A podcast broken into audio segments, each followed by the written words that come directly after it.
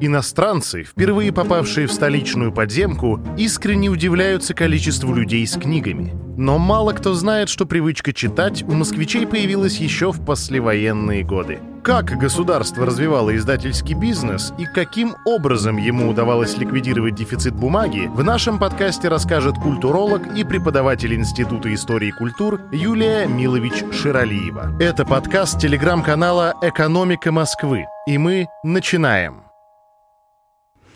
Помните в фильме «Москва слезам не верит» героиня Муравьевой с таким изумлением, даже, может быть, презрением смотрит на кавалера, который не узнал книгу Ремарка по обложке. Вы что, сейчас вся Москва читает? Это такая яркая, классная, показательная деталь московской послевоенной жизни. Чтение не воспринималось как обязанность, тем более не как наказание. Да? Это было такой полезной привычкой, удовольствием образом жизни. Представьте себе вторую половину 20 века, Москва. Представьте, война закончилась, а телевизоров у большинства, конечно, еще нет, зато есть ликбез. Это такая программа по всеобщей ликвидации безграмотности, действующая, кстати, в стране с конца 19 года. Согласно этой программе, все население старше 8 лет и младше 50 должно было уметь читать и писать на русском и или на родном языке. Конечно, для таких масштабов, такой программы на государственном уровне нужно было строить и развивать школы. И вплоть до начала войны вот эта программа по ликбезу, она реализовывалась бесперебойно, несмотря ни на какие трудности. Но после победы как бы не только было частью программы, но это уже было и приятно. Душа рвалась к чтению. И чтобы удовлетворить вот этот массовый такой масштабный запрос, в Москве работали все центральные книжные издательства, распространявшие продукцию не только в столице, конечно же, но и по всем 15 республикам. Причем за очень небольшие деньги, если возьмите в, руку, э, в руки старую какую-нибудь книжку, посмотрите на обложки, на оборотной стороне, что там написано, да, э, цена от 50, наверное, копеек да, до 2 3 рублей в среднем. Кстати, подобная практика в столице а, по выпуску таких дешевых доступных книг была даже еще до революции. Например, а, в 1884 году Лев Толстой предложил своему приятелю, известнейшему московскому издателю Ивану Сытину, выпускать дешевые книги для крестьян, в частности для школ. И именно так было создано издательство «Посредник», которое выпускало по очень доступным ценам и художественную, и учебную литературу. Так вот, вернемся все-таки в 20 век, все, что было доступно московскому, например, студенту, мог прочитать житель какого-нибудь горного села в удаленной республике. Допустим, автор, ну, а, эстонский драматург и прозаик Мати Унт, написав книгу на родном языке, через короткое время получал возможность ее перевода на русский выпуск, собственно, в Москве, как следствие с выходом на весь Союз. Вот такой был путь у автора, который в принципе издавался. То есть любой издаваемый автор автоматически получал доступ к выпуску своей книги а, по всему Союзу и в других республиках. И, кстати, после выхода книги вот в московском издательстве на русском языке и по всему Союзу, он мог рассчитывать на выход книги в странах соцлагеря, вообще где угодно.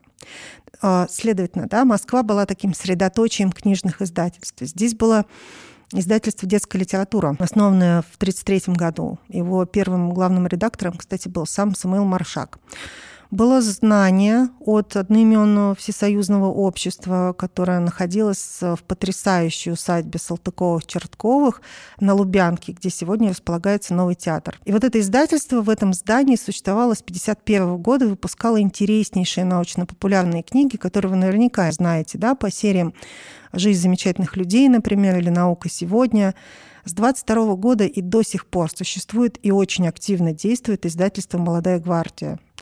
За всю свою историю издательство выпустило полсотни тысяч книг. Я говорю сейчас о наименованиях только, да, а общий тираж больше трех миллиардов составлял. Вообще в Москве с самого начала истории СССР и вплоть до его развала были открыты и продолжали открываться издательства типа искусство, музыка, мысль, наука, которые выпускали книги тоже просто в сотнях серий, многомиллионными тиражами. Большинство московских издательств, кстати, регулярно удостаивались не только советских, но и мировых наград в области книгопечатания. А, по-моему, рекордсменом является издательство «Детская литература», ну, потому что для детей подробностей, старались по максимуму. Вообще, э, как происходил типографский набор. Да, очень долго работник собирал, это кропотливейшая работа, собирал текст из свинцовых таких э, специальных брусочков с зеркальным отображением букв. И потом по ним прокатывался валик с чернилами, они отпечатывались на бумаге. И представьте себе, что очень часто, ну, в силу идеологии, да, приходилось рассыпать такой вот труд ни одного дня. То есть вот развалить огромную работу и потратить невероятные средства. Это было ужасно, конечно, но это считалось вполне возможным. И почему? Мы знаем, да, так было с неугодными, внезапно попавшими в опалу авторами. Так, например, было с книгой Аркадия Гайдара «Судьба барабанщика», когда печать уже после первых глав в «Пионерской правде» по доносу прекратили, и набор, соответственно, вот тот самый э, многосложный, многотрудный в типографии было приказано рассыпать. Да, это все было возможным, потому что во главе угла э, стояли не финансы государства, а идеология, во-первых, а во-вторых, если мы возвращаемся к финансам, книгопечатание в СССР не ставило под удар экономику государства. И здесь все просто. Вот эти великолепные издания с иллюстрациями от лучших графиков. Вспомните рисунки художества Владимирского для серии книг Александра Волкова про Эли Татошку или какие-нибудь мифы народов мира. Да?